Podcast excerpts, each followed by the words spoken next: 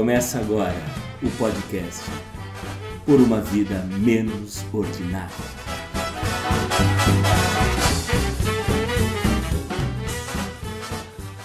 Cento e vinte e seis dias nos separam da primeira morte em decorrência da Covid-19, anunciada no dia 17 de março.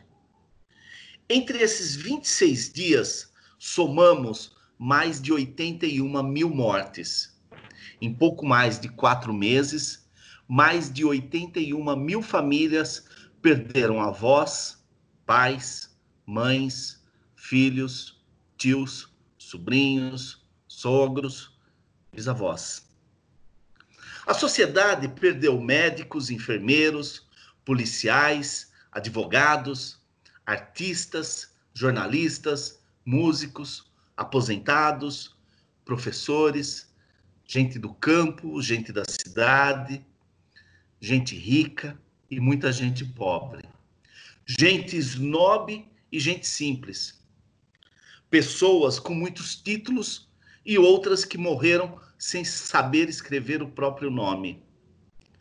Heróicos bombeiros se foram.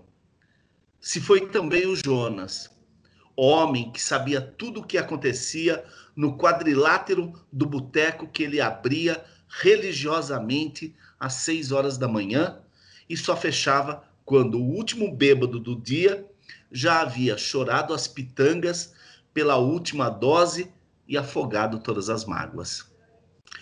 Muita gente chorou, chora e ainda vai chorar por um tempo seus mortos. O luto interrompido pelo velório rápido é como um corte profundo e infeccionado bem no nosso cotovelo. Aquele lugarzinho que toda hora, distraídos, a gente bate e vem aquela dor aguda, nos lembrando que ainda estamos machucados. E machucados, seguimos.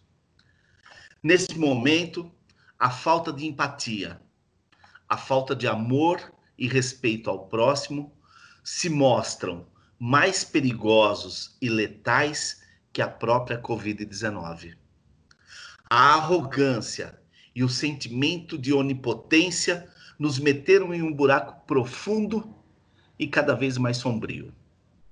A média diária de mortes é de 1.047 pessoas há quase cinco semanas, e com vários estados entrando no pico 100 mil mortes já não é, infelizmente, uma marca possível no pior cenário. Já estamos vivendo o pior cenário. O que não sabemos é qual será o número final de mortos no Brasil. Estamos começando o episódio número 27 do podcast Por uma Vida Menos Ordinária. Empenhamos nossa solidariedade e respeito a todas as vítimas do descaso, todas as vítimas do genocídio, todas as vítimas da dor de viver num país onde seus governantes garantiram o direito à vida não é prioridade. Sou Vanderlei Vieira e comigo estão Cristiano Perobon e Juliano Chagas. Cris, é, triste marca uh, que mais uma vez nós temos que, que comentar, é, passados aí, chegando a cinco meses, né? Triste marca de mais de 81 mil mortos, triste marca de mais de mil mortes diárias, triste marca de mais de 30 mil pessoas infectadas todo dia, triste marca de um governo que é, parece que agora não quer mais saber do problema mesmo, né? Tudo bem, Cris? Fala, Vande. Fala, Ju. É muito bom falar com vocês de novo. É... Hoje eu estava contabilizando aqui quatro meses de, de quarentena e volto a falar é, com pouquíssimas reclamações, a não ser dessas, dessas preocupações todas, né? Em relação a, a, a muita gente que está passando por muita dificuldade, né? Então você enumerou diversas questões, são questões aí de fundo muito triste. É, e eu fico ainda perplexo e agradeço por não perder a perplexidade com a desumanidade do nosso comandante maior, nosso presidente da República, com lavar as mãos das outras instâncias de poder, porque de repente parece que não tem mais doença, é, com o dar de ombros de boa parte da sociedade, né? De pessoas que simplesmente estão preocupadas com pequenos prazeres, em poder ir aqui e acolá. É, e com um país que não consegue ver o panorama e o fim dessa crise, né? Que não, não tem um, não vai ter um, um, uma boa história para contar de como saiu desse momento terrível. Então a gente vai seguindo aí né, na, nessa nau sem rumo, né, ao, ao sabor do vento e do vírus. Né? Ju, seja bem-vindo a mais uma abertura como nós não gostaríamos que fosse, mas que cumprindo a, a, a nossa o, o, pouco que a gente pode fazer nesse momento com essa iniciativa nossa, nós estamos fazendo de pelo menos denunciar é, aquilo que parece que é, alguns meios de comunicação já se calaram, né? Não sei se por cansaço ou por conivência, né? Então, seja bem-vindo a mais uma abertura que nós não gostaríamos de fazer. Fala, Vande, olá, olá, Cris, olá para os nossos ouvintes. É, com certeza, cara. É uma tragédia que a gente se repete a cada dia, né? E assim, olhando para o horizonte a curto prazo, cara, o que, que me dá um pouquinho de otimismo é saber que as vacinas já começaram a ser testadas, né? tanto a Coronavac quanto a vacina de Oxford, né? É, a Coronavac começou a ser testada nesta terça-feira no estado de São Paulo, né? Acho que a gente pode, durante o programa, detalhar mais um pouco isso. E é o que me dá um pouco de otimismo, né? Pensar que a ciência é a única, o único mecanismo agora que pode nos salvar, porque se depender de políticas públicas, no Brasil a gente já sabe aonde vai dar, né? Então é torcer, cara, torcer para que essas vacinas acabem dando resultado positivo nessa terceira fase e o mais rápido possível a gente possa começar a imunizar a população, né? E tentar estancar essa tragédia de mortes, né, de infectados, né? A curto prazo, cara, eu, eu acho que é o único é o único otimismo, o único horizonte positivo que eu vejo pela frente. Se depender de políticas públicas é, federal sem é, nem pensar, né, como a gente já vem, já vem destacando bastante, e mesmo os, os estados, né, que no primeiro momento pareciam estar muito ao lado da ciência, né, muito objetivamente é, amparados pela ciência, como você bem falou também, a imprensa, enfim, é, parece que já estão recuando também, né, por várias pressões que a gente está a gente já noticiou também em outros episódios do podcast, mas até os estados que estavam na linha de frente aí no combate à pandemia parece que já estão né, já estão entregando aí os pontos, jogando a toalha para que reabra o mais rápido possível comércio, enfim, como o Cris falou, é, parece que os pequenos prazeres estão, são mais importantes do que a vida das pessoas, né? Infelizmente. Olha, Ju, você, é, de uma forma muito oportuna, é, me dá um gancho do que eu gostaria de falar sobre os estados. Eu, eu gosto muito de dizer e de acreditar que nós estamos criando um documento aqui para o futuro, com os episódios do podcast, que, que será um documento bem interessante é, de se ver, né, de se ouvir é, e de se analisar a respeito no futuro. Né? É, eu me orgulho muito de nós termos feito dois programas, três programas em série, né? Em que a gente pega os dois estados mais problemáticos naquele momento, que eram o Ceará e o Amazonas, é, a gente conversa com pessoas daqueles estados, né, pessoas esclarecidas, lideranças, né, um, um líder sindical e um vereador da cidade de Manaus, um, um, um, líder sindical de Fortaleza e um vereador da cidade de Manaus. E depois a gente conversa com um jornalista é, de Santa Maria, do, do, do, Rio Grande do Sul, né? É, e naquele momento nós tínhamos uma. Os Brasis se mostravam, né? Os Brasis é, ficavam muito claros para a gente, né? Porque historicamente você tem muito mais riqueza nos estados do sul do que você tem nos estados do norte, né? E também nos estados do nordeste. E os Brasis se mostravam naquele momento, né? Sei lá, acho que nós estávamos em maio, em final de abril, alguma coisa assim, não, não me lembro agora. Mas os Brasis se mostravam.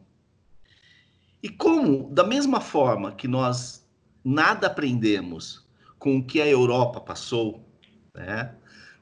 Países como a Itália, países como o Reino Unido, né? Como nós não aprendemos nada com o que eles passaram, e quando chegou aqui para gente, é, os estados do Sudeste, os estados do Nordeste do Norte começaram a sofrer, nós, eu pelo menos em algum momento, imaginei, bom, pelo menos vejam, o Centro-Oeste é, terá uma, uma outra realidade com relação a coronavírus, ao, ao coronavírus, à pandemia, é, e os estados do Sul também se mostram é, diferentes, né?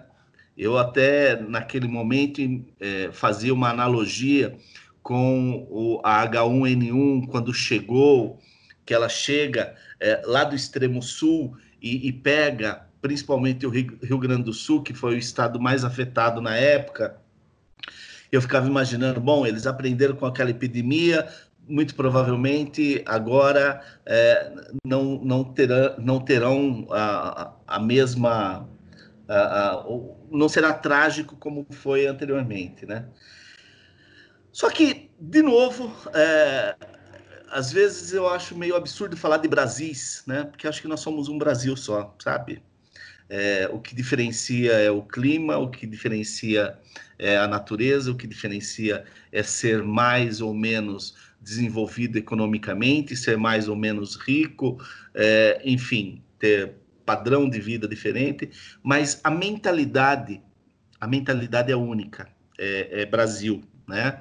Porque quando esses estados do norte, do nordeste e uma parte do sudeste começa a controlar a, a pandemia, nós temos um verdadeiro é, pico, tanto nos estados do sul, em especial Santa Catarina, como nós temos é, um pico em Minas Gerais, como nós temos o Mato Grosso é, já entrando, já colapsando o, o seu sistema de saúde, né? o sistema público de saúde e o privado também, né? já não tendo mais leitos. Então eu fico é, só chocado com isso, assim, só mais chocado com isso, em perceber o seguinte, que se nós tivéssemos tido um ano inteiro é, de exemplos fora do Brasil, a impressão que eu tenho nada teria sido feito diferente do que tem sido feito até agora. Porque mesmo esses estados que não sofreram é, é, esse impacto da chegada da, da doença aqui é, no Brasil, praticamente cinco meses depois, começam a viver todos os problemas sem ter recursos humanos, materiais, de estratégia é, para conter, nem mesmo de conscientização. Então, eu, eu só lamento, eu, eu lamento, assim, é, é, é difícil apontar um governador, é difícil apontar uma ação que tenha ido é, é, é, priorizado a conscientização, né? E, de novo, eu, eu lamento pelas vidas perdidas, eu lamento pela, pela desestruturação das famílias, mas eu, eu lamento também pelos milhares e milhares de estudantes que perderam esse ano, pelos milhares e milhares de trabalhadores que perderam seus empregos, pela indústria, pela, pela, pela, pela economia brasileira que perdeu a sua força e não sabemos quando ela recuperará e se recuperará plenamente, é porque nós somos negligentes. Como em quase tudo na nossa história, também aqui nós somos negligentes. Então, olha, é, eu vejo as notícias desses estados é, é, sem controle da, da pandemia a esta altura do campeonato, ó, me dá vontade de chorar. Honestamente, me dá vontade de lamentar de ser brasileiro. Cris? Não, é, eu acho muito, muito oportuno a gente estar tá com essa pauta, porque uma das coisas que me chamam muita atenção é que é uma pauta que está perdendo apelo. Então, a gente está, é, se eu não me engano, há 30 dias, pelo menos, aí numa média de mil mortes, né? Eu digo mil porque final de semana a contabilidade é um pouco, um pouco menor, né? um pouco mais lenta. O, o Cris, é, a, a nossa média, a nossa média é 1.047 nas últimas cinco semanas. Não, perfeito. Então, vai. Né? É. É, e o país se acostumou. O país se acostumou. A gente está nesse nessa nessa questão aí de uma forma longa, mais longa que os países é, um discurso é, totalmente desconexo aí agora de governadores e prefeitos que precisam abrir aí a, a qualquer custo, né, devido à pressão, é, eleições chegando, enfim, uma série, uma série de questões aí. É, a gente passou por tudo isso e não teria como, a gente alertou isso, né, Van? A gente falou bastante disso. É, sem o governo federal, sem, sem um, um, uma liderança central, ah, principalmente no caso né, é, do nosso país, em que os recursos federais eles são, são é, a principal fonte, seria muito difícil tocar, tocar isso em frente. Né? É, e a gente agora está nesse ponto em que você vê um esforço de comentaristas aí ainda falando sobre a, a, a tragédia, a tragédia, e ela já não é mais uma tragédia para boa parte dos brasileiros. É, é, eu fico um pouco, talvez seja um exagero meu, quando vejo as pessoas falando a gente precisa retomar, precisa voltar. Eu acho que é mais o caso de entender que é um momento diferente e é um ano perdido para muitas coisas. A gente precisa planejar para depois. Sabe? Essa retomada de final de ano de escolas, em que condição? Sabe? Quanto você vai expor crianças, expor professores? Para exibir uma normalidade, exibir. Que vitória é essa, Van de Ju? Sabe? É, a questão dos trabalhadores, né? É, não dá mais para você é, recriminar qualquer pessoa que tenha necessidade de sair de casa para ganhar um dinheiro, porque ela tem que sair. Empresas estão trabalhando escondidas, né? você tem trabalhadores aí, de uma certa forma, é, é, tendo uma forma velada de coação, eles têm que trabalhar. Como é que você fala para esse cara que ele está errado? Né? A ajuda não chegou. Né? Então, é, é o país está totalmente desestruturado na questão é, é, econômica, na questão de saúde, mas principalmente na questão comunitária. Né? A gente não está sabendo lidar com esse momento e está falando o tempo todo é, ah, vamos, a gente precisa voltar. Não tem voltar. Né? Eu não acho que a gente vai viver de máscara para o resto da vida. É, é, tenho fé nas vacinas, aí como, como o Ju falou, embora toda essa boa notícia ela não chega para o nosso país antes do começo do ano que vem. É, ela não chega, ela não chega. Então, é, é no, no melhor dos cenários, né? No melhor dos cenários. Então, a gente tem aí cinco meses para decidir como a gente vai viver disso com isso, aliás. Como a gente vai sair disso é, é, é, é, definir esse comportamento. Né? Então, se por um lado tem uma grande confusão causada por narrativas políticas de forma muito irresponsável, é, é, em primeiro momento, novamente, do presidente, que é um negacionista, né, que teve um comportamento horroroso, agora de governadores, né, de boa parte dos governadores, boa parte dos prefeitos, né, em relação a essa abertura, mas também nessa, nessa é, é, noção de magia que tudo voltará a ser como é. Não, a gente tem, tem que pensar para frente. O que não for necessário voltar agora, e talvez escola não seja necessário, por exemplo, que não volte. Mas, infelizmente, parece que não, que, que não vai ser assim. Então, é, retornando ao começo do, do, desse comentário, é de importância sim falar disso. São 81 mil famílias, sabe? E ainda num ambiente de muita subnotificação de que a gente nem fala mais disso. É. O, o Ju, eu, eu penso assim, por exemplo, na questão da escola, né? Eu tenho uma filha de oito anos, né? É, acompanhei a, até começar o período de férias dela agora, né? É, como foram a, as aulas à distância, e é claro que a, a, o aproveitamento é muito abaixo do presencial, mas muito abaixo, mesmo porque os professores não estavam preparados para isso, né? A escola não estava preparada para isso. Os pais não estavam preparados para isso, né? É, essa coisa de você trabalhar em casa, é, você tem um problema do equipamento, né? Quantas pessoas dependem é, muitas vezes de um único equipamento na, na casa? Aí, sem contar nos outros problemas, a internet, a qualidade da internet, enfim. É, então, eu vejo, pelo, pelo acompanhamento que eu fiz com a minha filha ao longo desses meses, que retomar é, em setembro, retomar em outubro, pouco importa, porque ela não conseguirá repor aquilo que ela perdeu nesses meses com a aula à distância, né?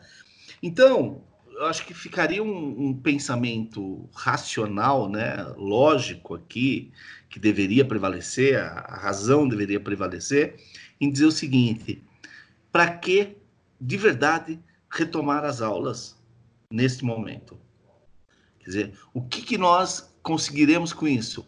E pior, se essas aulas forem retomadas de uma forma anormal, ou seja, fazendo rodízio de crianças, é, é, diminuindo o número de crianças na sala de aula, o professor tendo que repetir o mesmo conteúdo mais de uma vez é, por conta do número de alunos nas salas. Dizer, tudo isso só vai é, manter é, esse baixíssimo aproveitamento que se mostrou agora é, nesse período com o ensino à distância.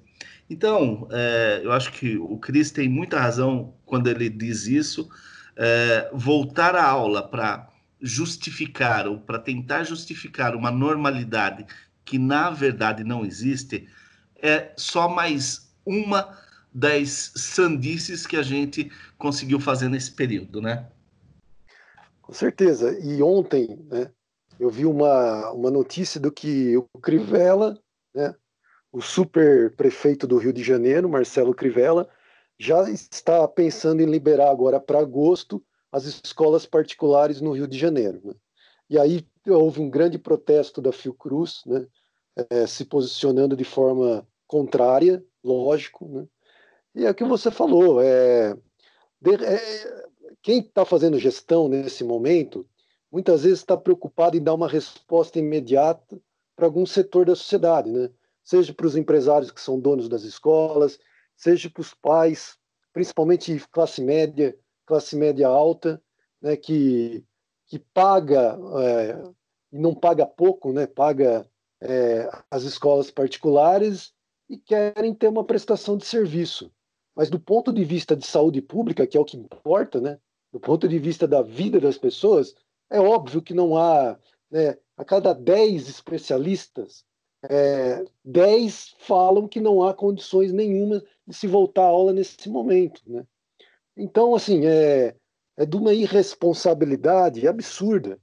E num momento, como você destacou, e até lembrando também da Gláucia, que participou no Rio de Janeiro, né? É, uhum. mais um estado que a gente conseguiu fazer um link também, é, ela também como educadora, né? no momento em que muitos estados, eu estou aqui diante do mapa da, da Folha de São Paulo, que atualiza os últimos 30 dias, né? É um mapa bem didático que quem tiver condições e quiser acessar, né, do jornal Folha de São Paulo, é, eu estou aqui diante desse mapa e hoje há 10 estados que estão no pico, né, que estão em processo de, de crescimento de casos. Né? Você tem o Rio Grande do Sul, Santa Catarina, Paraná, Mato Grosso do Sul, Mato Grosso, Tocantins, Piauí, Sergipe, Bahia e Minas Gerais. É como você falou, é, eram estados, por exemplo, do, no, no sul do Brasil, né? Rio Grande do Sul, Santa Catarina, Paraná, que algumas semanas atrás, ou alguns meses atrás, um ou dois meses atrás, estavam numa situação confortável, preferiram arriscar, né? abrindo os comércios, abrindo shoppings, e tiveram que voltar para a fase vermelha, né? para a fase praticamente de fechar tudo. Né? Então, assim, enquanto não houver governadores, prefeitos, muito bem cientes da responsabilidade que carregam nas costas, a gente vai ficar nesse vai e vem, vai abrir, ah, deu problema, volta. Vai abrir, morreu quantas pessoas? Volta. É, superlotou TI, volta. Quer dizer, é uma sandice, né? É, se, a, se, a, se, a, gente ouvindo os especialistas, e não é por falta de informação, eu acho que a imprensa, de um modo geral, está dando uma contribuição positiva, né? pelo menos na minha avaliação pessoal. Eu acho que, de um modo geral, a imprensa está dando uma contribuição positiva, está mostrando especialistas, está é, focando na informação de qualidade. Então, assim, não é por falta de informação. É como o Cris falou também, há pressão, há muitas pressões de diferentes setores da sociedade para que isso seja retomado o mais rápido possível. Só que a gente está falando de vidas humanas, né? É, não dá para você colocar numa balança e falar, não, vamos abrir a escola, porque meu filho precisa ir para a escola. Só que quantas vidas vão ser perdidas por causa disso, né? Então, assim, é uma, é, um, é uma balança que tem que ser pesada, tem que ser medida. Não dá simplesmente para, ah, vamos arriscar, vamos abrir, aí a gente vê o que acontece. Se não der certo, se morrer aí, sei lá, 100 pessoas, é, 200 pessoas num município pequeno, por exemplo, a gente volta atrás. Não, não pode ser. Essa lógica não pode existir, né? Tem que ser uma coisa muito bem planejada, muito séria, né? Aqui no estado de São Paulo, a princípio, como eu, como eu já destaquei um pouquinho no começo da minha fala, é, o governo do estado estava fazendo um planejamento que, na minha avaliação, era um planejamento positivo, né? muito baseado na ciência, é, com pesquisadores de diferentes universidades, e parece que agora também houve um certo relaxamento, né? A gente vê na, na cidade de São Paulo, na região metropolitana de São Paulo, já bares funcionando, enfim. É, é difícil, é muito difícil a gente prever o que vai acontecer. O, o fato é que a, o vírus está atuante, há muitos estados da federação que estão ainda no pico das infecções e de mortes, então não dá para dizer que nós estamos fazendo uma travessia para uma situação mais confortável, não. Situação de longe não é nem um pouco confortável, de longe não é nem um pouco previsível, né?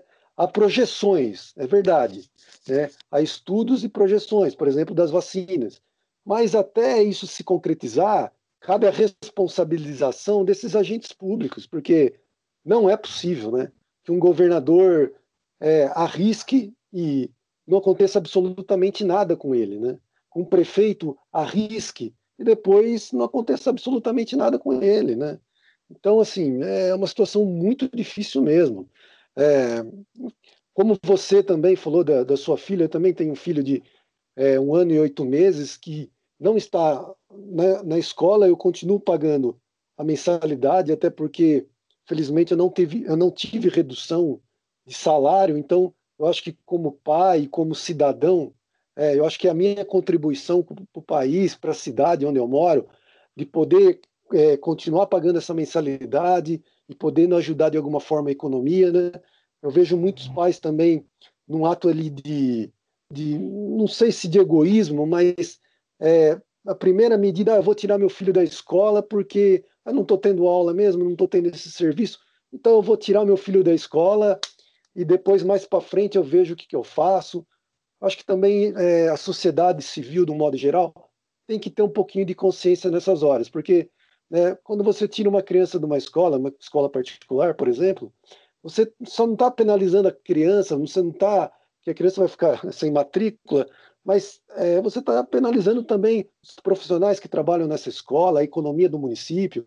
Então, eu acho que nós estamos numa situação tão difícil, tão complicada, que todo mundo tem que tentar fazer alguma coisa, né? Ter um pouco, um mínimo de responsabilidade, né?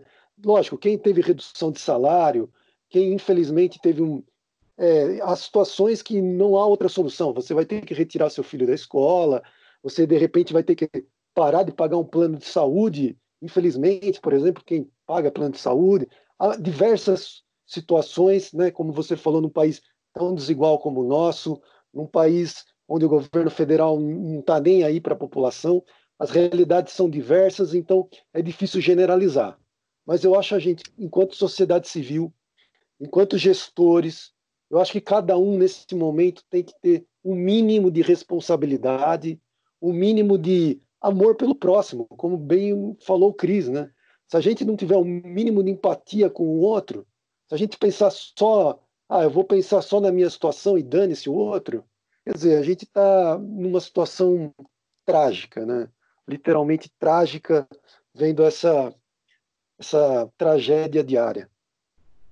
Bom, eu me permito é, repetir aqui é, uma, um, um parágrafo aqui do texto, do nosso texto de abertura, é, em que dizia o seguinte, em que diz o seguinte: neste momento a falta de empatia, a falta de amor e respeito ao próximo se mostram mais perigosos e letais que a própria Covid-19.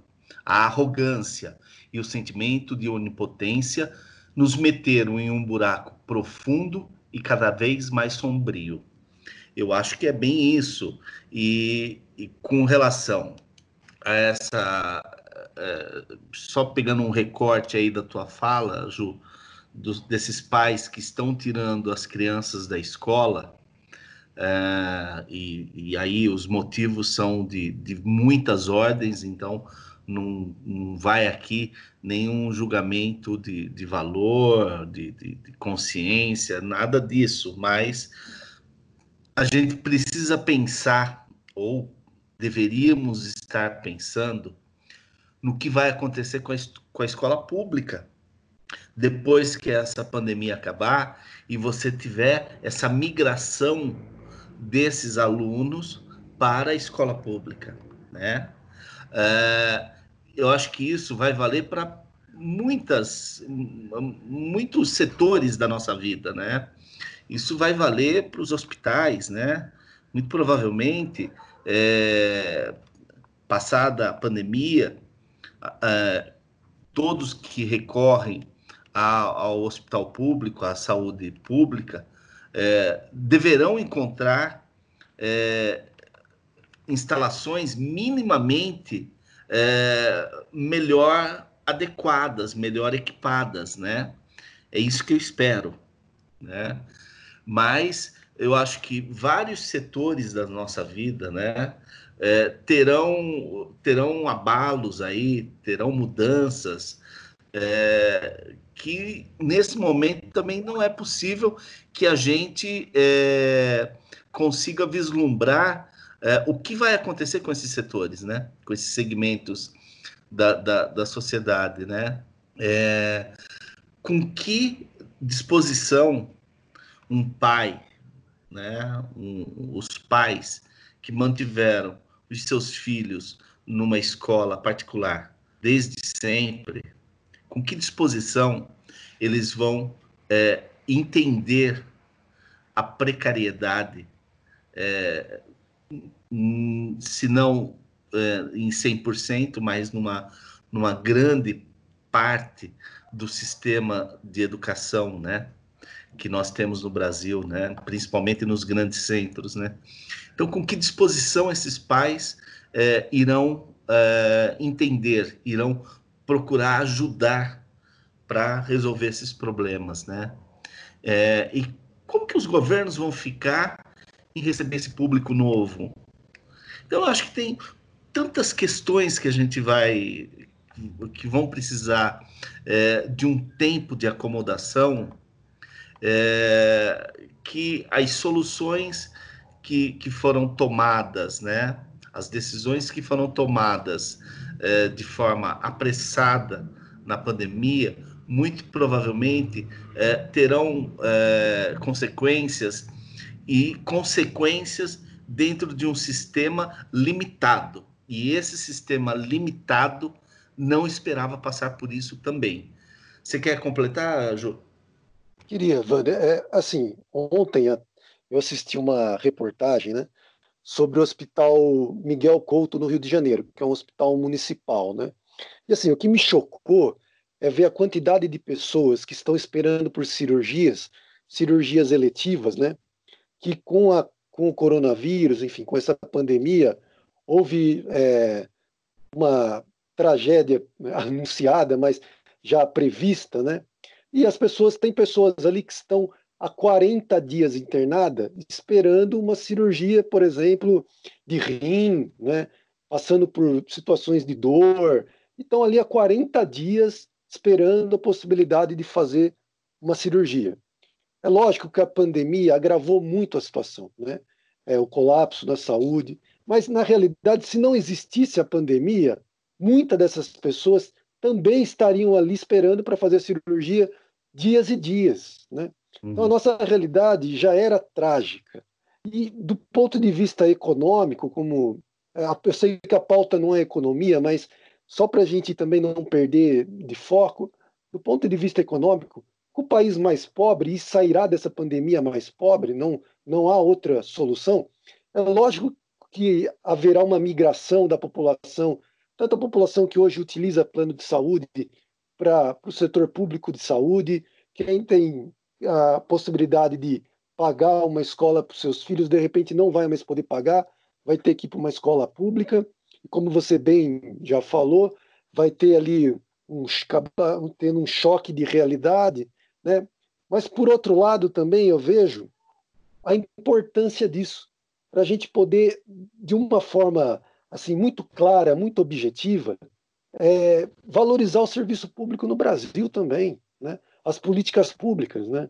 Que parece que precisa de uma pandemia para a gente é, abrir os olhos para um hospital que sempre esteve superlotado. Não é que a pandemia superlotou, ele sempre esteve superlotado, né?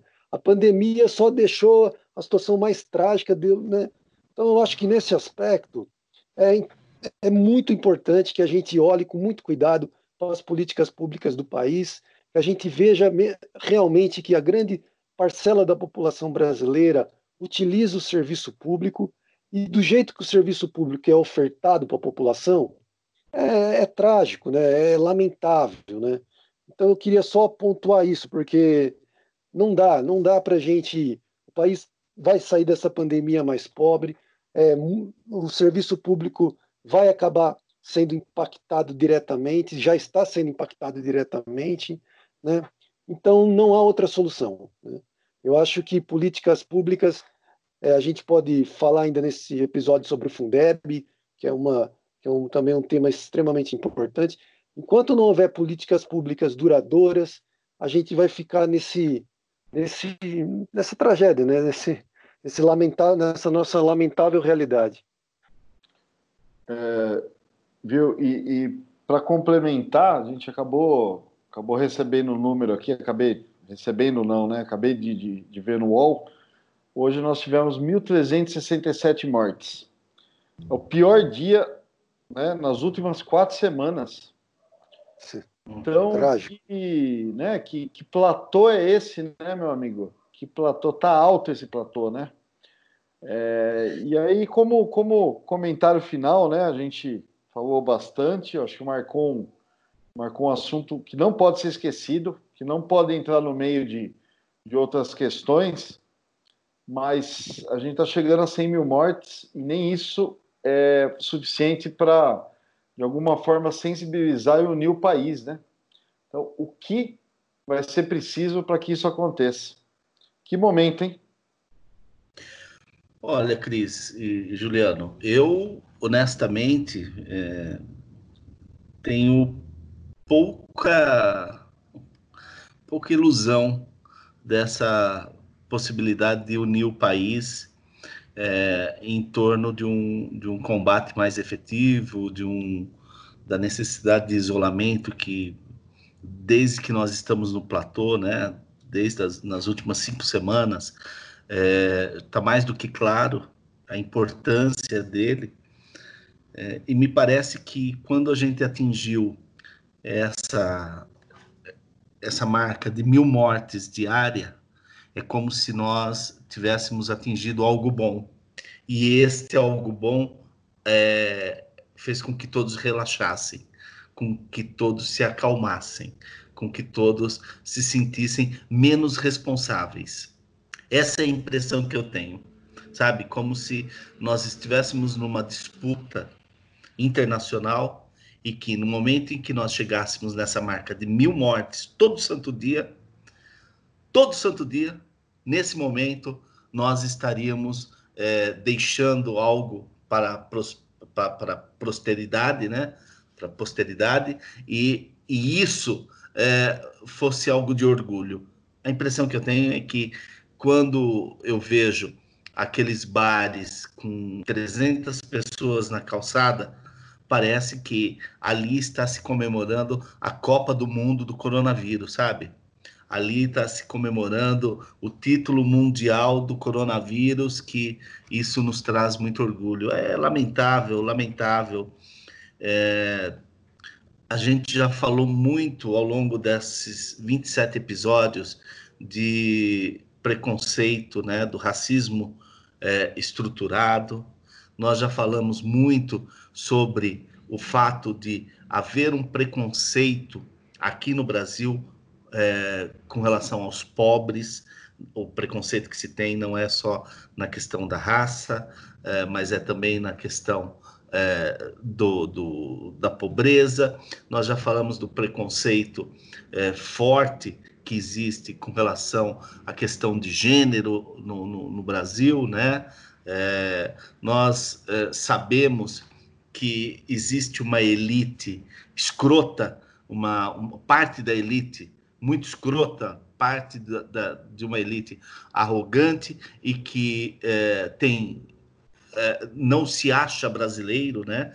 Como aquele aquela situação que aconteceu lá no Rio de Janeiro, do desrespeito daquela mulher, desconsiderando, desqualificando o policial quando o policial chama a pessoa que estava com ela lá de cidadão, ela diz que cidadão não, ele é engenheiro, como é, a cidadania estivesse abaixo de qualquer qualificação profissional, de qualquer qualificação é, educacional, né? É, então, eu acho que aquela fala mostra muito bem como essa elite é, trata a cidadania no Brasil, né? Qual é a preocupação, o respeito, a, a prática, o exercício da cidadania no Brasil, né?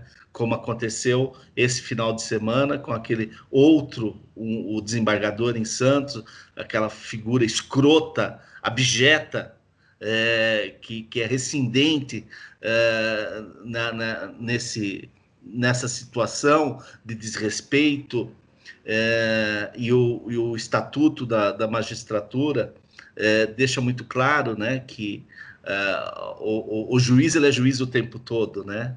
E que se ele, é, se ele não tem a humildade, se ele não tem a empatia, se ele não tem é, é, essa situação de compreender a situação, é, se ele, se ele não compreende a situação de todos, mesmo quando ele não esteja vestido com a toga, mesmo quando ele não esteja na sua sala, ele não conseguirá fazê-lo no momento em que ele for dar as suas decisões, né? No momento em que ele é, decidir por algo, no momento que ele decidir por algo, ele será a pessoa que está nas ruas, com os valores que ele prega no momento em que ele está na rua. E esse desembargador, é, com certeza exerceu na sua condição de juiz durante muito tempo e sobre muitas pessoas é, esta visão que ele tem de mundo, essa visão que ele tem de cidadania, essa visão que ele tem do ser humano, né? Em que é, ele não teve o menor pudor de desqualificar um servidor público. E se ele faz isso com um servidor público, é, com certeza a, as pessoas é, mais humildes, as pessoas mais necessitadas, com este, com, com este magistrado, é, tiveram é, decisões contrárias, é, imagino, não só por conta do processo, mas sim por conta, por conta da sua condição de vida. Então, é lamentável, acho que o, o brasileiro tem mostrado o seu lado mais ruim, mais, é, mais nefasto, mais é, desumano nesse período que nós estamos passando e, e, e, esse platô, essas cinco semanas que a gente já atinge essa marca de mais de mil mortes dia, mostra, deixa isso muito claro a cada matéria que a gente vê, seja no final de semana, seja num bar aberto, seja numa praia, seja num parque, ou seja numa, numa atitude escrota como daquela mulher no Rio de Janeiro e desse desembargador na cidade de Santos. Bom, é, eu não sei se vocês querem acrescentar alguma coisa a, a, ao tema pandemia ou podemos falar um pouco sobre é, Guedes, é, reforma tributária, é, que mais? É, Renda Brasil, substituindo o Bolsa Família, é, enfim, é, nós temos, tivemos novidades aí no dia de hoje, né, com o Guedes levando até o Congresso essa primeira etapa, né, que, que os especialistas dizem que serão quatro etapas, né, uh, essa reforma tributária, porém, talvez o mais interessante, né, e, e aí o Centrão deve estar mexendo os seus pauzinhos e o, e o acordo e o toma lá da cá com o Jair Bolsonaro já deve estar fazendo é, efeito, porque, é, pelo que se sabe, ao final dessas quatro etapas que serão encaminhadas ao Congresso, é, a última delas trata da recriação da CPMF, a nova CPMF, ou como queiram dizer. Mas, de qualquer forma, é, me parece que o Centrão começa a, a dizer para o Bolsonaro como a banda vai tocar daqui para frente, e isso vai nos. nos é, vão ser assim, é, em doses homeopáticas até a gente ter a recriação da CPMF e mais um imposto para pagar. É, Cris, você viu as notícias hoje, viu, acompanhou a, a, a ida do Paulo Guedes e a trupe dele para o Congresso? É, vi, vi sim, tá lendo até agora há pouco e é, acho que foram bem inteligentes né, em fatiar a reforma, né, até por, por dificuldades anteriores, por uma relação que a gente sabe que não é das melhores do Paulo Guedes com, com o Rodrigo Maia. Então, no primeiro momento, aí levando questões aí de, de é, é, otimização aí de alíquotas, enfim. Mas eu acho que o grande. grande... de impostos, né? O IVA, né? Obrigado, exatamente. É, mas eu acho que o grande destaque né, dessa, dessa reforma, eu acho que pensar uma, uma reforma tributária é importante. É importante, né? O, o boa parte dessa dessa iniciativa está vindo do parlamento, então é uma discussão para a qual o parlamento está lá e está atrasado há décadas, né? Mas acho que a questão dessa nova CPMF, né?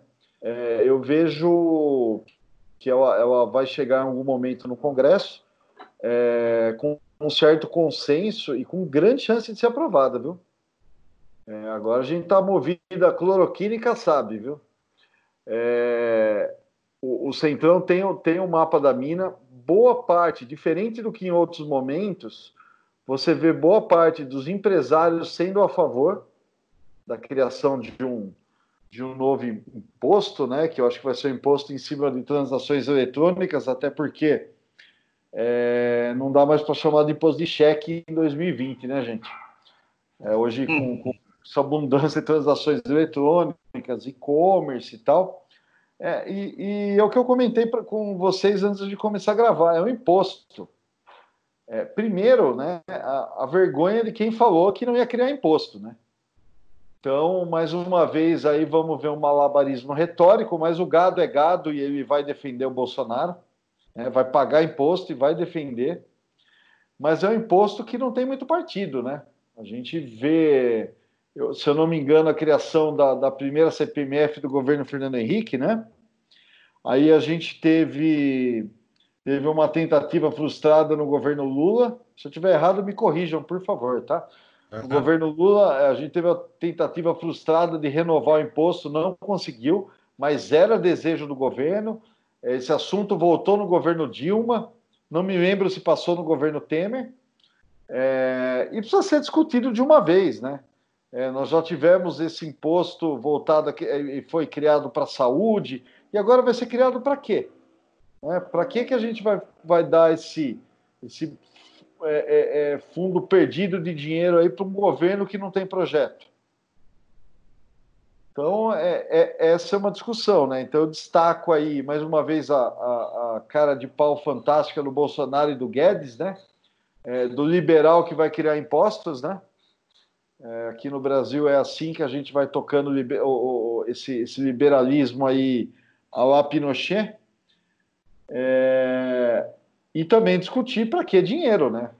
Para quem não, quem não sabe, para quem não sabe, não tem política de educação, não cuida da saúde, não tem política para pandemia, é, não tem política para Amazônia, é, é, é, um, é, um, é um atraso de dar dó, a gente precisa entender é, para que mais dinheiro, né?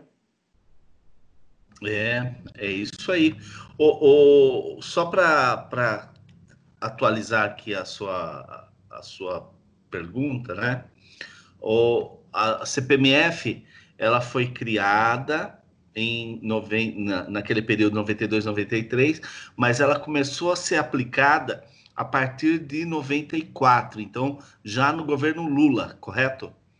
E, e ela não, fica. Não, ela nove... você, falou, você falou 92, Vande? Isso. Não, é 92, ela, ela, 92 é. 93 é governo Itamar, né? Na transição, o Fernando Henrique ganha, ganha eleição em 94, né?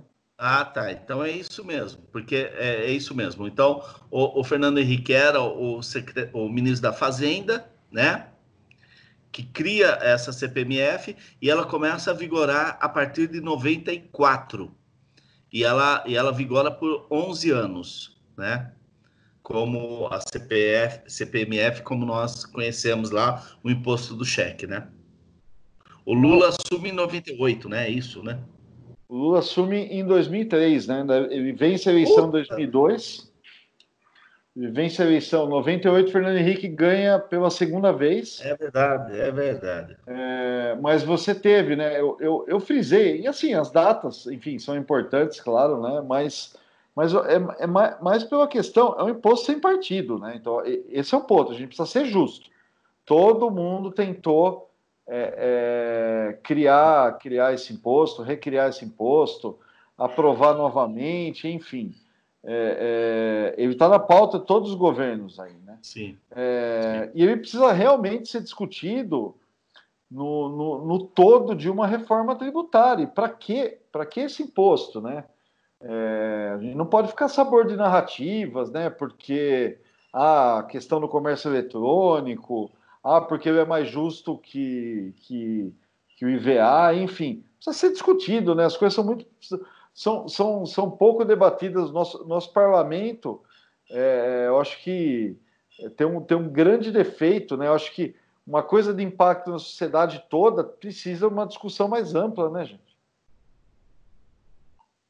O, o, o Ju, e, e, me parece Oi. que assim, sob, sob o pretexto do Renda Brasil, que vem aí para substituir o Bolsa Família, está é, se tentando de tudo, né? Porque o, a CPMF também seria, é, essa nova CPMF também seria para atender esse Renda Brasil, né? E, e, você falou da Fundeb, eu acho que a gente, do, do Fundeb, acho que a gente poderia também já, já emendar o Fundeb. Eu só gostaria de passar um número aqui que eu ouvi, é, aliás, alguns números, porque eles são interessantes, é, que eu ouvi agora à tarde. Pedro Campos é o filho do Eduardo Campos, né? Que era candidato a presidente e morreu naquele acidente aéreo, né? O Pedro Campos, ele é deputado federal, ele foi eleito com 24 anos, ele foi eleito com a, uma enormidade de votos, tanto que ele é, foi eleito com mais votos do que a mãe é, anteriormente, foi eleito inclusive com mais votos do que o avô, Miguel, o, o bisavô, né? O Miguel é, é bisavô dele, né? Avô dele. Ele foi eleito com 460.387 votos. Bom, mas por que, que eu estou falando do Pedro Campos? Porque ele é o presidente da frente parlamentar que discute essa renda básica para os cidadãos brasileiros, né? E ele deu um número bem interessante, que ele disse o seguinte: hoje, com o auxílio é, aí do coronavírus, né? É, 120 milhões de brasileiros estão recebendo o auxílio, sendo que desses 40 milhões estão no Bolsa Família. Ou seja, quando acabar esse auxílio agora, emergencial, 110 milhões de brasileiros é, estarão sem renda novamente, né? 140 não, é, 80 milhões de brasileiros estarão sem renda. É, então, esse, esse número tem enchido os olhos do Bolsonaro, porque ele também descobriu é, um, um, nicho eleitoral aí é, que vai muito além do Bolsa Família, né? Que vai é, é dobra é, é, por duas vezes o atual Bolsa Família, né?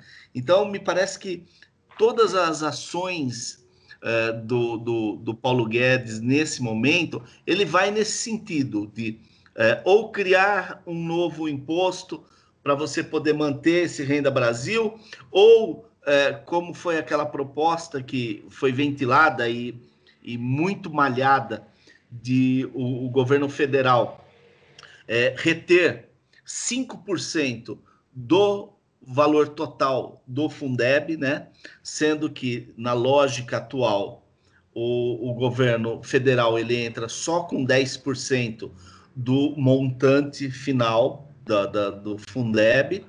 É, e num, em um dos projetos, provavelmente o, o, o principal projeto que esteja na Câmara hoje, é, o governo até 2027 passaria a contribuir com 20% para este montante do Fundeb. Mas o, o, o Paulo Guedes, já é, no seu melhor estilo Ronald, é, Robinho, já começou a pedalar aí, né, em cima do, desse dinheiro todo do, do Fundeb é, para poder bancar esse Renda Brasil.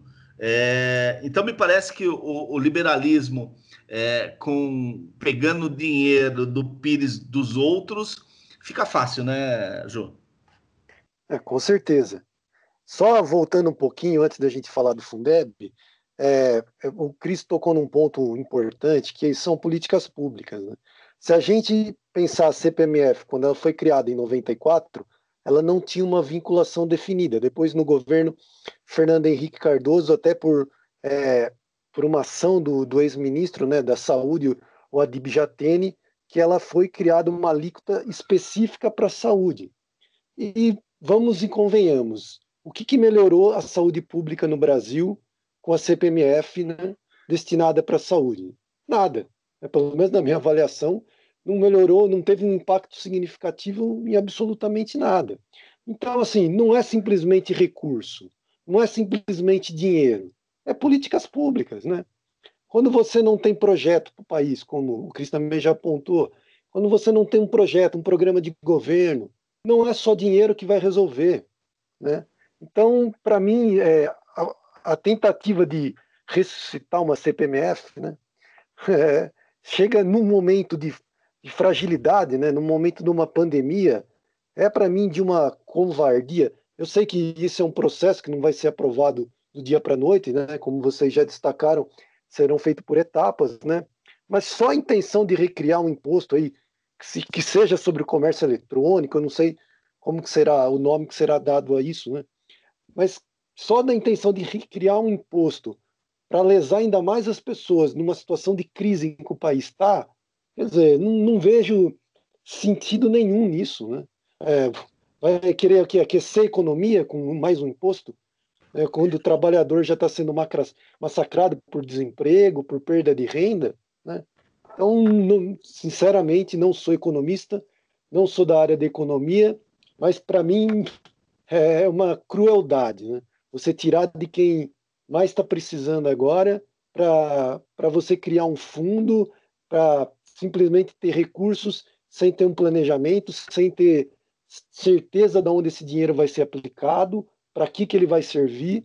Quer dizer, então, para mim é uma, é uma coisa absurda. Não tem, não tem sentido é, um, um imposto desse numa hora em que a gente está atravessando um problema tão grave de economia também, em função da pandemia. A economia no Brasil, nos nos, no primeiro trimestre, né, nos três primeiros meses, já estava patinando, já não, não, estava dando certo a política econômica do Paulo Guedes. Né? Eu assim, não sou contra uma reforma tributária. Eu acho que alguns pontos é, devem ser feitas. Né? Eu acho que a gente paga muito tributos, a gente paga muito imposto, mas não é recriando o imposto simplesmente para arrecadar mais dinheiro que a gente vai resolver qualquer problema, né? Então, começa por aí, né? E em relação à questão do Fundeb... Ô, Ju, é. só me permita, só me permita é, é, que na época do, do Adib Jatene, né, é, passado acho que dois anos, ele saiu do governo e, e, ele, e ele esclareceu o seguinte: o grande problema da CPMF foi o seguinte: o dinheiro da CPMF ia para a saúde, é fato. É, e eles, é, é, nesse tempo todo em que, a, a, a, nesses 11 anos que vigorou a CPMF, o dinheiro ia para a saúde. Só que o que, que aconteceu? Não elevou-se o patamar de, de investimento na saúde, porque o Tesouro passou a não colocar mais dinheiro. Então, o patamar que está previsto em lei, que deve ser aplicado para a saúde, ele era basicamente sustentado pelo dinheiro do CPMF. Então, parou de vir é, a, a, a, verba complementar do Tesouro para aumentar complementar não, para aumentar é, esses recursos para a saúde. E uh, esse, essa era a grande culpa que o Adib Jatene é, chamava para si é, por conta da forma com que Brasília conseguiu é, é, desvirtuar é, a finalidade complementar, né? É, complementar não, mas é, para aumentar a, a, a renda da a, os investimentos na saúde e com isso manteve-se no mesmo patamar, mas tendo a, a CPMF. Então, o, o pulo do gato, lembrando o Zé Paulo de Andrade, que mais tarde eu vou falar dele, é, foi exatamente esse. O dinheiro da CPMF ia para a saúde. O que não ia não. eram outros recursos que deveriam ir. É, então, exatamente. É, o que eu quis dizer é isso. Havia recursos, havia dinheiro, mas e políticas públicas? O que, que foi feito de políticas públicas? Você está dando mais um dado. Você está falando que houve uma retirada de recurso em função da CPMF, o que é algo também desastroso. Ainda, né?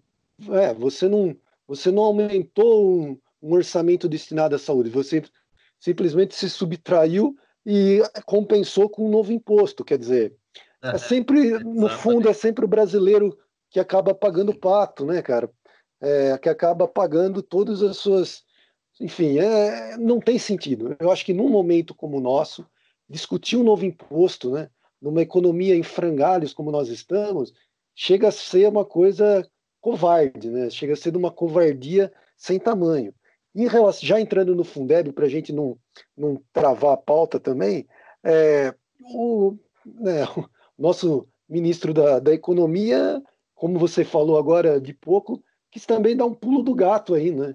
Porque é bom a gente lembrar que o Fundeb ele não entra no teto de gastos, né?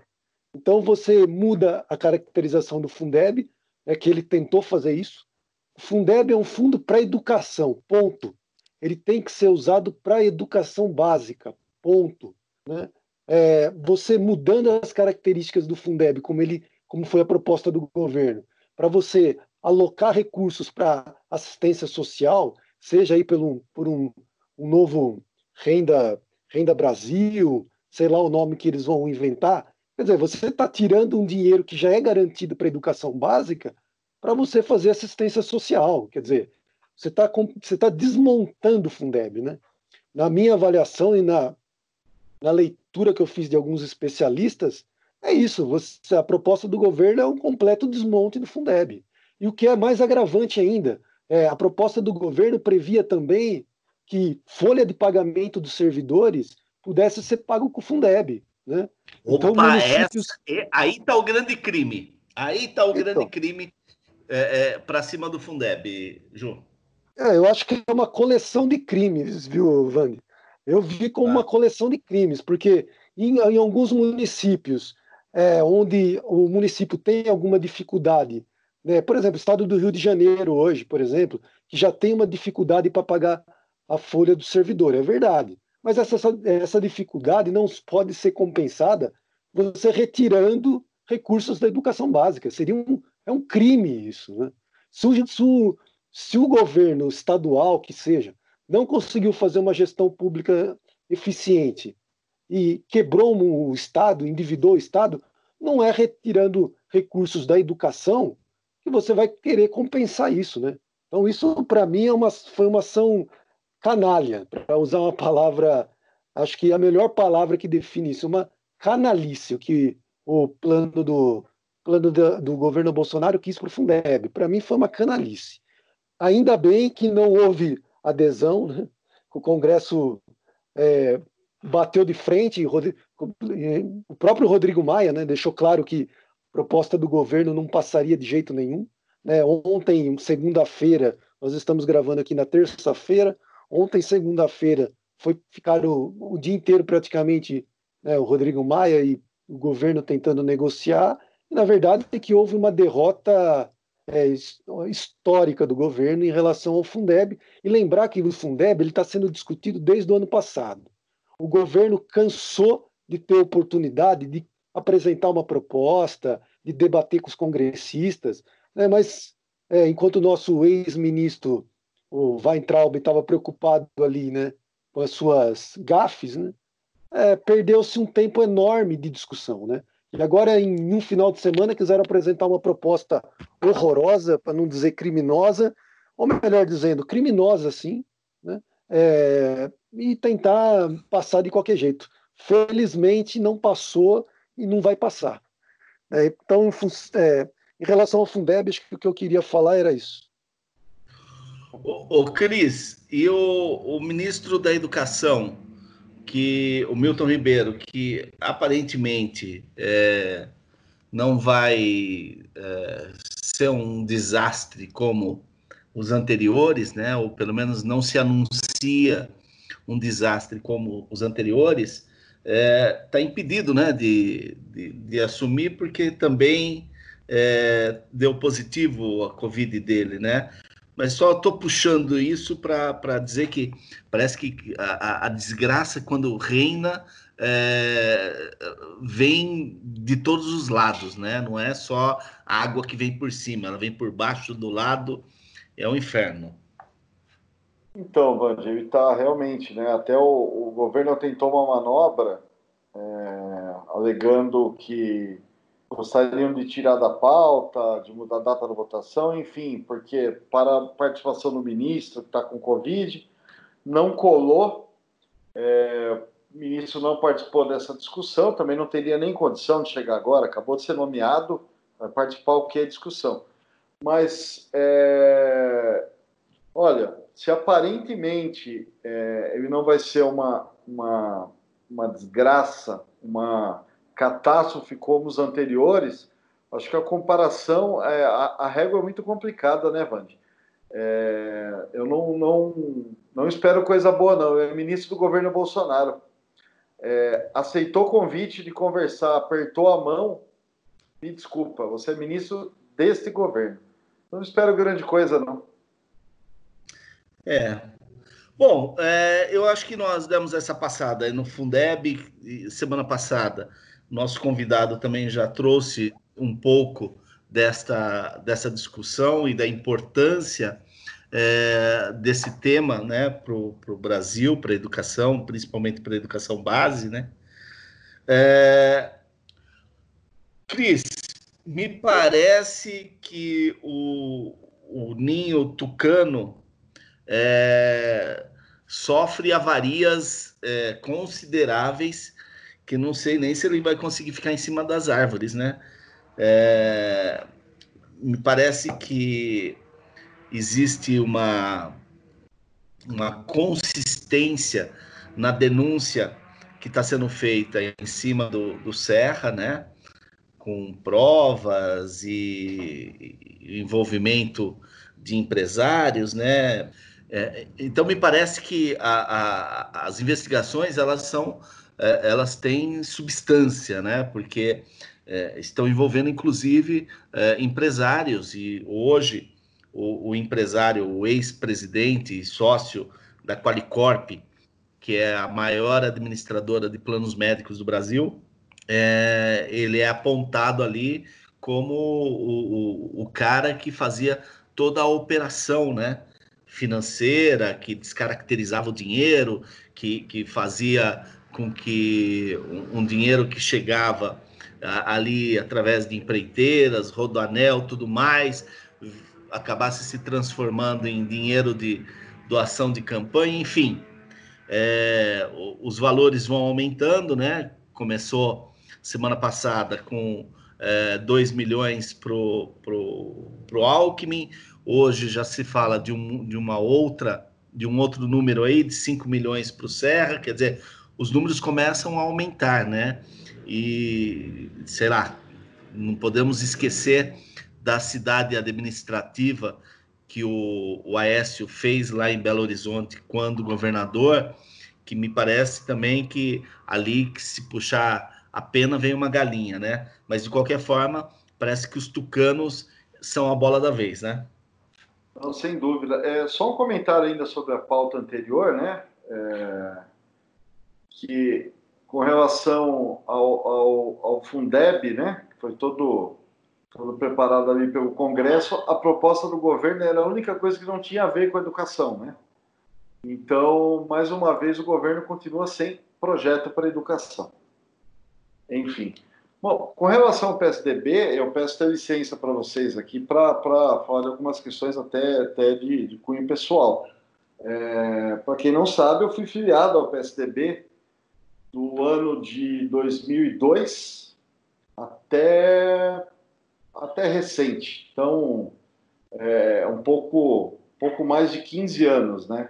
É, tanto o ex-governador, atual senador José Serra, quanto o ex-governador Geraldo Alckmin foram pessoas para as quais eu fiz campanha. Eu tive uma, uma experiência muito legal no segundo turno da campanha que o Serra ganhou da Marta Suplicy. Então eu faço essa, esse parênteses aqui até para até para aproveitar o momento aí, é um, um, um momento de transparência, né? É, eu vejo a situação tanto do Serra como do Geraldo complicada. Não vejo a situação nem um pouco diferente da, daquelas que expoentes do PT passaram.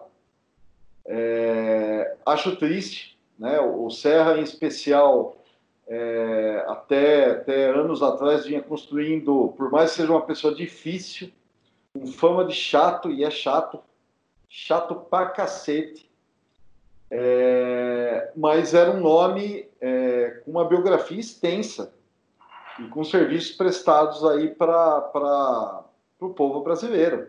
Né? É um, um ex-ministro da Saúde de destaque, é, o ex-governador Geraldo Alckmin foi governador, se não me engano, por quatro vezes no estado de São Paulo. Então, apesar de toda a fama de picolé de chuchu, que também se justifica, tá? É, é um cara de, de, de, liderança de vitória, né? Isso tudo mostra, é, é, parte do problema, com certeza, do que nós estamos vivendo hoje, do descrédito da política, né? do modus operandi, né? de se fazer campanhas, né? É, do porquê essas campanhas viraram campanhas bilionárias, né? Você pegar, é, vamos pegar o ano de 2014, enquanto custou a campanha de Dilma Rousseff a campanha de, de Écio Neves, né? Da onde vinha esse dinheiro, né? É, é uma pena, é, mas as denúncias são graves, tem fundamento e cada um arque com suas consequências. É, é importante também, por mais que isso ainda é, não sei nem se assusta, né, gente? A gente já se habituou, né? É, mas é, é, é, importante que haja esse combate à corrupção. Né? E se isso for comprovado, e me parece que isso será comprovado, né, pelo, pelo farto número de provas, é, o Serra hoje é colocado como mentor político no esquema de corrupção. Então é, é, mais, um, mais um sinal da derrocada. Né? Com relação ao PSDB, que conheço razoavelmente, o PSDB já não é nem de longe o partido que foi fundado em 89. Né? É, de um bom tempo para cá, eu diria de mais de década, é um partido sem identidade.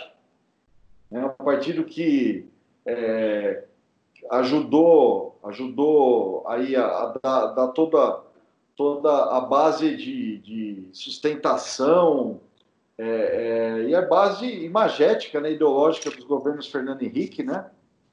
É, na sua virada de 2002, quando perde a eleição merecidamente, começa a combater políticas aí como o Bolsa Família, é, que teve fundamento em, em é, na criação de outras políticas aí de distribuição de renda no próprio governo Fernando Henrique. E daí para frente, gente, é ladeira abaixo. O governo é um, é um, partido que não tem identidade.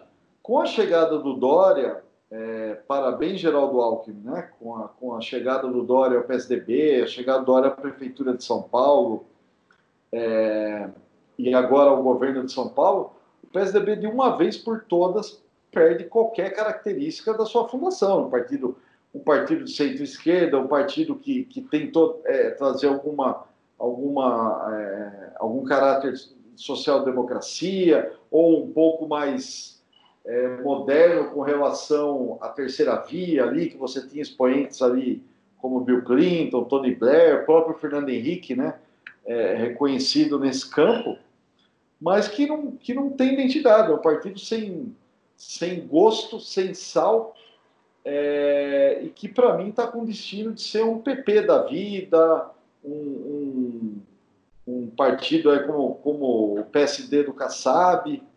É uma pena, é uma pena, né? Porque enquanto, enquanto partidos aí protagonistas, o PT e o PSDB, na minha opinião, indiscutivelmente deram contribuições ao país. Mas, é, é, infelizmente, é, também deram, deram uma grande contribuição para que a gente chegasse no governo Bolsonaro. Eu não tenho dúvida disso, né? Essa derrocada, é, é, é essa debandada aí para essas práticas é, horrorosas aí de fazer campanha, de fazer política, é, nos trouxeram até aqui. É, você dizia da fundação do, do PSDB, né? Precisamos lembrar que a fundação do PSDB trazia nomes como Franco Montoro, como é, Mário Covas, é, o Fernando Henrique, é, nomes assim de, de, muito peso, né? Severo Gomes, é, enfim, nomes de, de, de, muito peso e de muita importância no processo de redemocratização, né? Que tinham um, um compromisso com a, com a construção é, do país pós-ditadura, né? Enfim, o, o, eu acho que... Oi. posso acrescentar uma, uma, uma, questão só que, que, é, que eu acho importante? É, claro. Isso que você falou, né? É um partido protagonista, né? É, ainda não partido, mas esses principais nomes que você citou, é, junto a outros aí, da, da Comunista Guimarães, o próprio Lula, Tancredo Neves, poxa, eram, eram o, o, palanque das direitas já, né? Então, com é, é, expoentes que vieram formar o partido, que foram exilados, né? Lutaram pela democracia. Você vê esse partido é, fazendo dobradinha com Bolsonaro, é um partido que simples não tem mais razão de existência. Não tem mais razão de existência. Então, é, a gente pode até falar que é, perde-se uma grande ideia lá atrás, né? É, isso serve para outros partidos como o PT, né? Você perde um, um símbolo, mas no que está hoje, se fechar as portas, o Brasil não perde nada. Uhum. Ju, como que você está vendo essa a, a, a mira do, do canhão da Lava Jato é, virando puninho tucano? Olha, eu acho que até demorou um pouco, né, para chegar, né? Mas chegou, né? É, como vocês já pontuaram, eu acho que a situação do Serra é uma situação extremamente complicada, né? Porque você tem dois crimes, né? Hoje foi apresentado é, uma denúncia de crime eleitoral, né? De Caixa 2, envolvendo aí, como você falou, fundador da Qualicorp, né? É, investimentos aí que, que foram repassados para a campanha no valor aí de aproximadamente 5 milhões, né?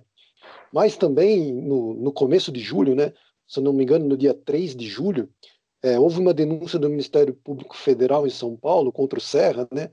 Aí sim, acusação de lavagem de dinheiro transnacional, né? Que envolve até a filha dele, né? A, a Verônica também, que foi denunciada, né? Então houve um bloqueio de uma conta de 40 milhões, né? Na Suíça. É, essa denúncia foi feita em cima de delações de, de empresários da Odebrecht, né? Pagamentos indevidos em troca de benefícios supostos benefícios das obras do Rodoanel Sul, né?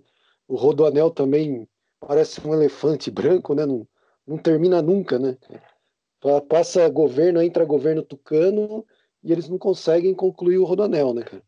Então, assim. Ô, Ju, é... a, sagra... a, Sagrada Família em Barcelona vai ficar pronta antes do Rodanel, viu?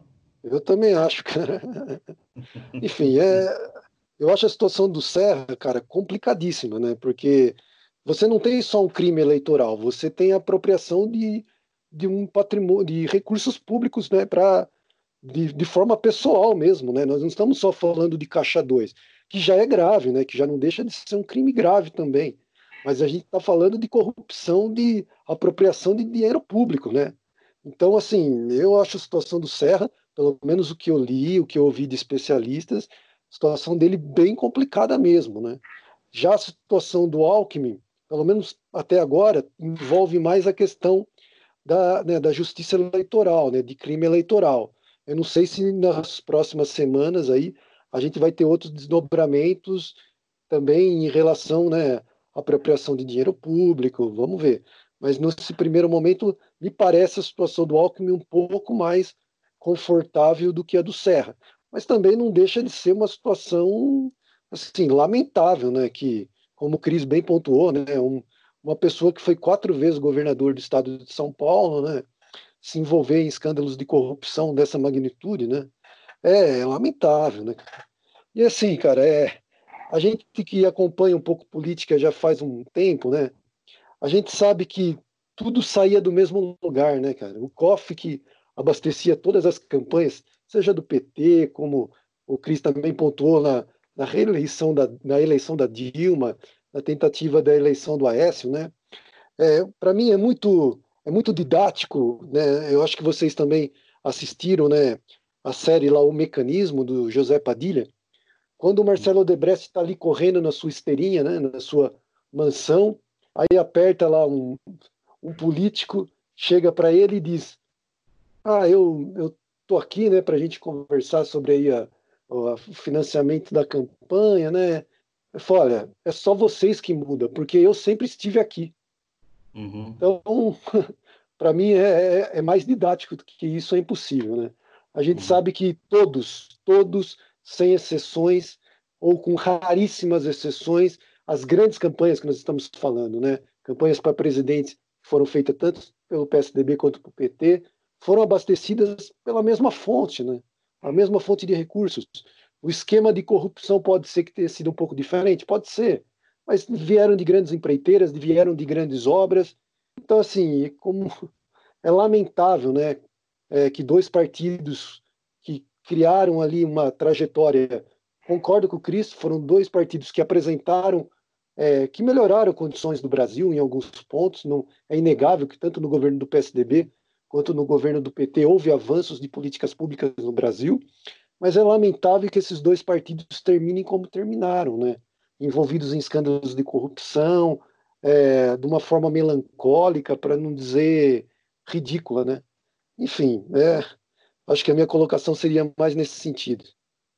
Bom, co como, como diria o, o que fugiu o nome dele agora, né? O escritor, mas triste fim de Policarpo Quaresma, né? É, Machado de Assis, um... Hum, é Machado? Sim. Não sei se é Machado, ah, não. Ah, não, desculpa, desculpa. Lima Barreto. Não, não é não. Hã? Lima Barreto, desculpa. Lima Barreto, exatamente. Exatamente.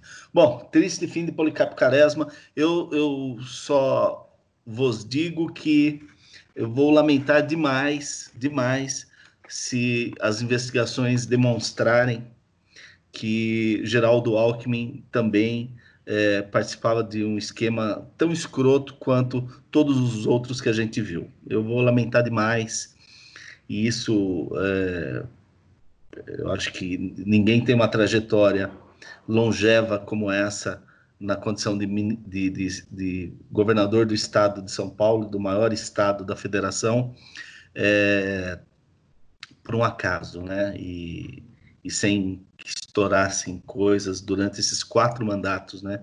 Que seria quase que natural que, que acontecesse. Mas, enfim, é, vamos esperar as investigações, vamos esperar o desdobramento das, das investigações.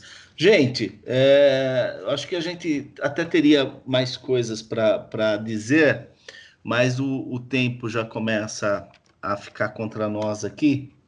Eu gostaria de, caso vocês é, já tenham encerrado esse tema aí das investigações até a próxima semana, né? Quando poderão é, surgir fatos novos. Mas se vocês já encerraram também é, o comentário sobre, eu gostaria de, de fazer uma, uma lembrança uma homenagem aqui a, ao José Paulo de Andrade, jornalista, radialista da, da Rádio Bandeirantes, que morreu é, na última sexta-feira, 78 anos de idade, é, vítima da, da, da Covid. É, seguramente um cara que eu ouvi nos últimos 30 anos é, e e lamentei muito a morte dele, como já lamentei a morte de, de outros radialistas é, que, que eu ouvi muito. Minha, minha origem de informação foi o rádio desde sempre, né? É, minha mãe contava que eu bebê para dormir o rádio tinha que ficar ligado, né? Então eu trago isso é, na minha vida até hoje. Então Lamentei muitíssimo a morte do, do Zé Paulo de Andrade, uma figura histórica naqueles debates de 1989, quase tão é, marcante quanto o, o, os candidatos da época, né? Aqueles debates que foram geniais. Então, fica aqui a minha homenagem ao, ao Zé Paulo de Andrade, que um cara que marcou aí os últimos 30 anos da minha vida. Bom, o nosso ordinário de hoje vai ficar por conta do Paulo Guedes, né? Não, não, não tinha como, né? É, essa, essa ideia da pedalada dele aí no Fundeb e outras pedaladas eh, que, que, que já se anunciam aí, ou 55 bilhões aí que parece que estão meio perdidos no limbo, que ninguém consegue explicar muito. É, lembrando que por muito menos é, a, a presidenta, como ela gostava de, de, ser chamada, Dilma, foi caçada, né? Por, por, algumas pedaladas, e olha que a bicicletinha dela tinha rodinha atrás ainda, hein? Era aquela de três rodinhas ainda. Então, o Guedes é, me parece que está é, acreditando muito no apoio do Centrão, né? Então, o nosso ordinário de hoje fica aí para as pedaladas do Guedes e dessa tentativa de fraudar o Fundeb.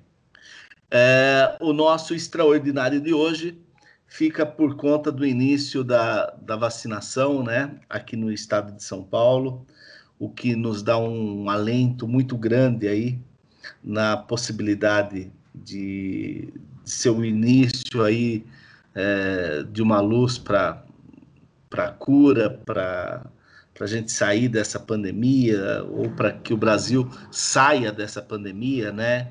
E torcer para que não venha a tal da segunda onda que a Europa começa já a se preocupar é, e que se vier a, as vacinas já estejam é, postas no mercado aí para as pessoas poderem se, é, se proteger, né? Bom, uh, com isso nós vamos para as nossas dicas de hoje, né? Uh, vou começar com Juliano Chagas. Então, a minha dica é um texto que eu li, é, eu li hoje, na verdade, é, mas ele foi publicado na Folha de São Paulo no dia 18. É um texto do Antônio Prata que, que se chama Preto no Branco: Desigualdade racial e realidades que muitos fingem em não ver. Eu não queria dar spoiler no texto, mas eu vou dar, um, vou dar uma, uma pequena colocação. Ele faz uma descrição muito legal, muito da vida pessoal dele, desde a pré-escola até chegar agora na educação dos filhos, ele tem dois filhos, né?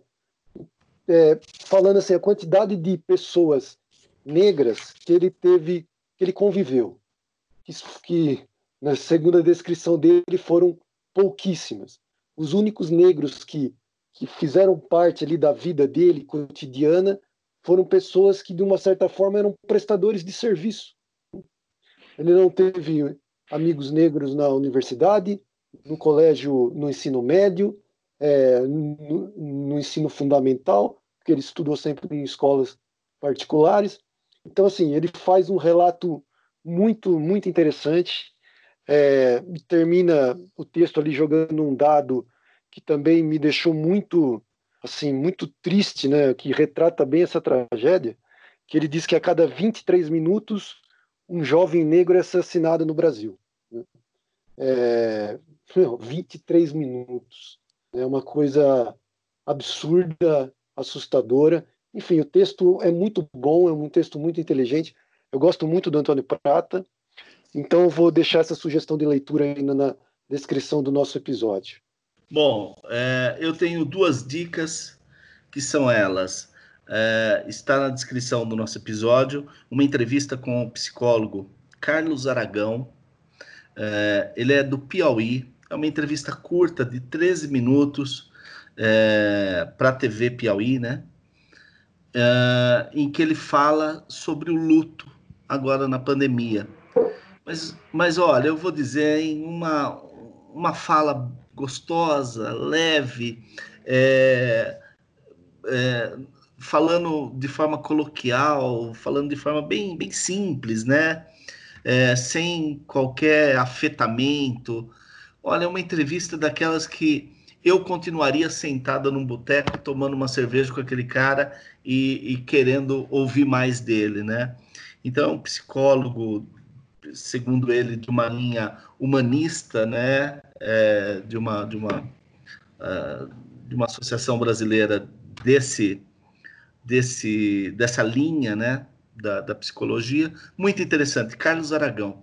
E a minha segunda dica eu, de novo, vou falar do, do Sivuca, que, como eu disse, é um cara que é, eu estou descobrindo agora. É, lamento muito por não ter conhecido ele antes, é, mas tenho descobrido, descoberto coisas sensacionais. O que eu vou indicar hoje é um disco dele de 2013, lançado em 2013, que é Sivuca e o Quinteto Uirapuru.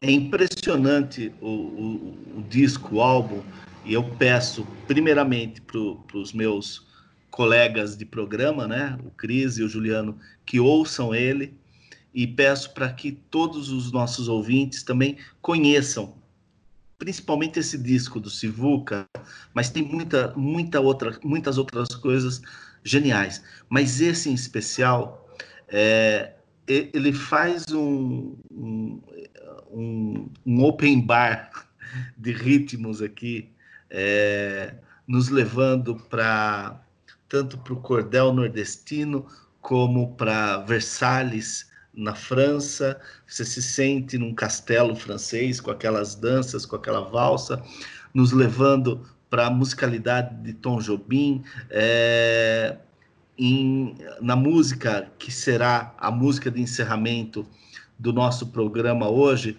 É, se você fechar os olhos, você tem a impressão que você está ouvindo é, alguma coisa uh, de Ennio Morricone, alguma coisa de Cinema Paradiso, isso tudo feito por Sivuca, isso tudo feito por músicos é, chamados por ele do Quinteto Uirapuru. É sensacional. Eu peço que vocês ouçam esse disco. Vou cobrar de vocês, podem ter certeza, porque é, é genial. É, Sivuca, a cada dia ele, ele vem se tornando uma referência musical é, para mim. Cristiano Pierobon. Vamos lá. Minha dica de semana é uma série que está no Netflix, chama Esportes do Mundo. É uma série documental e ela retrata é, esportes inusitados aí em várias regiões do mundo. Então, vou dar um, alguns exemplos aqui. Tem um esporte é, disputado em Florença, na Itália, que é o Calcio Histórico, centenária a tradição. Mas ele é simplesmente uma mistura de rugby com boxe. Então, Sensacional. A, é, como, como a... se o rugby já não fosse suficiente. Meu amigo, é, cada time disputa no máximo duas partidas por ano. E geralmente metade do time não chega na final. Ah, não, Aí você tem um outro, né, um outro episódio aqui no Congo, uma luta voodoo. Então, uma mistura de tradições ali do, do das, das religiões ali do Congo, né, da questão do voodoo, com a luta livre.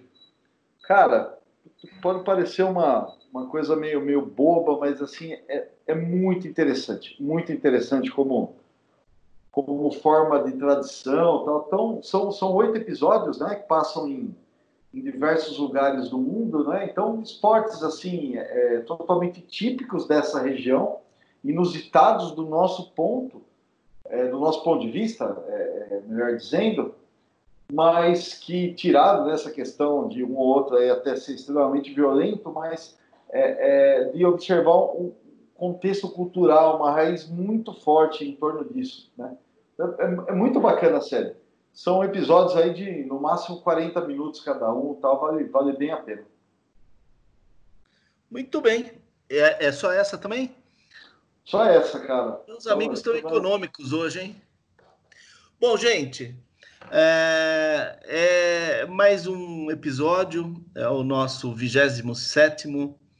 É, como nós conversamos antes do início da gravação, com certeza a gente gostaria é, de estar tá tratando de uma pauta mais leve, estar tá tratando de uma pauta é, que tivessem outros assuntos aí é, de uma vida normal, né? Infelizmente, não, não podemos.